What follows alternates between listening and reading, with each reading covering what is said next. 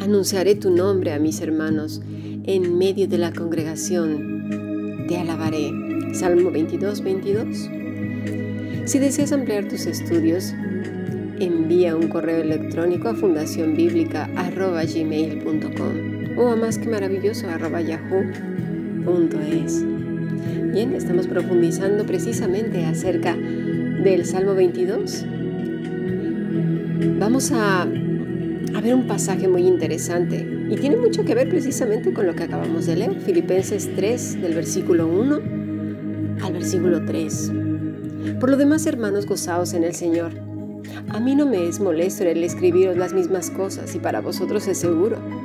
Guardaos de los perros, guardaos de los malos obreros, guardaos de los mutiladores del cuerpo, porque nosotros somos la circuncisión, los que en espíritu servimos a Dios y nos gloriamos en Cristo Jesús, no teniendo confianza en la carne.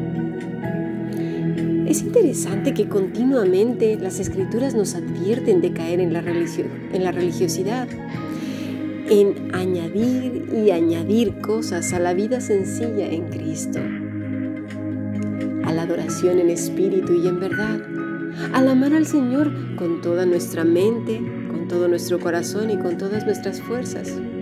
Siempre queremos involucrar el ejercicio espiritual, ¿verdad? Nos negamos a, seguir el camino del justo, Queremos añadir y añadir cargas cuando Cristo nos las ha quitado. Parece que somos hijos de la mala vida. Nos cuesta vivir sin cargas. Y encima vamos y cargamos a otros. Primero a los de nuestra casa y después a los demás, ¿verdad? En el Salmo 22 ya hemos visto que hay dos palabras para comunicar y alabar, que son zafar y cara. Estas se refieren a comunicar y enumerar lo que Dios ha hecho en nuestras vidas. Es una manera de contabilizar sus bendiciones y comunicarlas, es decir, alabar a Dios es cuando tú comunicas a otros lo que Dios ha hecho en, tu vida de una manera que enriqueces y, y animas a otros a que no decaigan, ¿verdad? Cuentas tu testimonio, lo que Dios ha hecho en ti, no de una manera presuntuosa, sino de una manera que puedas decirle al otro, yo te entiendo, he pasado por ahí, pero que no desmaye tu corazón, déjame que te cuente lo que ha hecho Dios conmigo, porque luego nos vamos al otro extremo. ¡Oh! ¡Qué falta de fe tienes! Mira lo que ha hecho Dios conmigo y ¡bah! Ahí la presunción y la jactancia. En Lucas 4:16 leemos, vino a Nazaret, es decir, el Señor Jesús, donde se había criado, y en el día de reposo entró en la sinagoga conforme a su costumbre, y se levantó a leer. Observa bien, ¿eh? Y se le dio el libro del profeta Isaías, y habiendo abierto el libro, halló el lugar donde estaba escrito, El Espíritu del Señor está sobre mí, por cuanto me ha ungido para dar buenas nuevas a los pobres, me ha enviado a sanar a los quebrantados de corazón a pregonar libertad a los cautivos y vista a los ciegos, a poner en libertad a los oprimidos, a predicar el año agradable del Señor.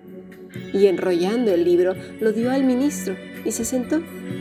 Y los ojos de todos en la sinagoga estaban fijos en él. Y comenzó a decirles, hoy se ha cumplido esta escritura delante de vosotros. Observa el culto de los judíos ¿Se parece al nuestro? Fuera de ciertos actos especiales en el templo, su centro estaba en la sinagoga donde se reunía toda la comunidad para escuchar la palabra divina y su explicación a cargo de alguien erudito en las sagradas escrituras. La liturgia actual, es decir, la forma de presentar el culto, oración, anuncios, música, sermón, música, oración, están más relacionadas con la Iglesia Católica y su trasfondo oculto que con el mismo judaísmo o la Iglesia naciente. ¿Lo sabías? En aquel entonces no había música, ni instrumentos, ni himnos, ni nada, porque incluso muchos de los himnos que hoy se cantan proceden del, del siglo XII, XV, XVII, cuando nada tenía que ver con la iglesia naciente y con el judaísmo. A veces caemos en la religiosidad en cuanto a ello y la manera de la música y no tenemos ni idea de dónde proviene, creyendo que así era en la antigüedad y no es así. Prosigamos. El Pentateuco o Torah era leído en un ciclo de tres años y constituía una catequesis integral, tal como hoy sucede en nuestra liturgia. La sinagoga el lugar preferido por Jesús y después por Pablo para el anuncio del Evangelio a los judíos. Los judíos profundamente religiosos dedicaban toda su jornada a Dios, transformando el tiempo en un momento inminente sagrado. Por eso el Señor Jesús nos dijo que deberíamos de ser como ellos, porque dedicaban mucho tiempo a la meditación de las escrituras. Ojalá que si fuésemos así.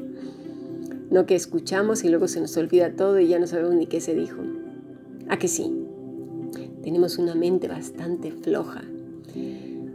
Comenzaba entonces el día con la oración matinal, haciendo una nueva oración al mediodía y otra a la puesta del sol. La oración principal era el Shema, confesión de la fe en Dios y de la acción de gracias seguida de bendiciones y también maldiciones. Después de la ruptura del judaísmo con la iglesia hacia fines del siglo I, una de las maldiciones estaba referida a los cristianos por apóstatas, porque eran judíos que habían dejado la religión judía, ¿verdad?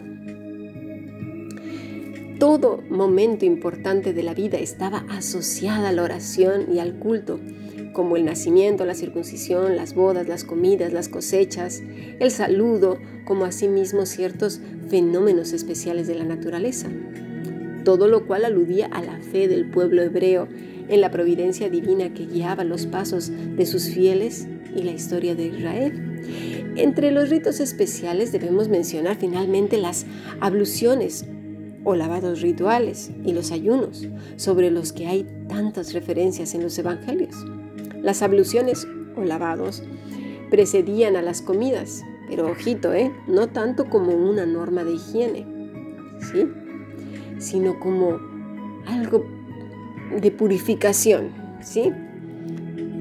que se refería más que nada al contacto con los paganos o con elementos impuros. Y quizás digas, oh no, yo no hago eso. No, no hace falta. Podemos hacer cosas aún peores como no socializar, no saber ni qué pasa en el mundo, ¿verdad? Cuando el Señor nos dice que este, debemos de, conocer los tiempos, viviendo en un encierro, en un aislamiento absoluto, ritos, costumbres extrañas, éxtasis raros y un suma y sigue y suma y sigue.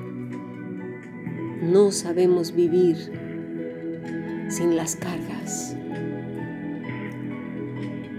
Los ayunos, en cambio, se hacían dos días por semana, los lunes y los jueves, si bien la ley solo obligaba el día de reposo. Pero bueno, como ya sabemos, cargas y más cargas y más cargas. Esto era lo que vivían los fariseos. Igual que sucede en nuestros días, todas estas prácticas se presentaba pues el abuso, creyendo sus practicantes que el simple cumplimiento de los ritos era garantía de auténtica piedad, como hoy mismo se sigue creyendo con la forma de vestir, sin maquillaje o con maquillaje, con pendientes, sin pendientes, juntándose con la gente, no juntándose con la gente, viviendo en burbujas, no mezclándose con nadie, oyendo tal o cual música, utilizando esto, no esto, yéndose a la montaña, en una cueva, debajo del mar, no sé en dónde porque tú imagínate, ¿quién es el príncipe de las tinieblas, de la potestad del aire y todo esto? Satanás. Vamos a tener que alquilar una nave espacial para irnos a vivir fuera de, en el espacio, ¿no?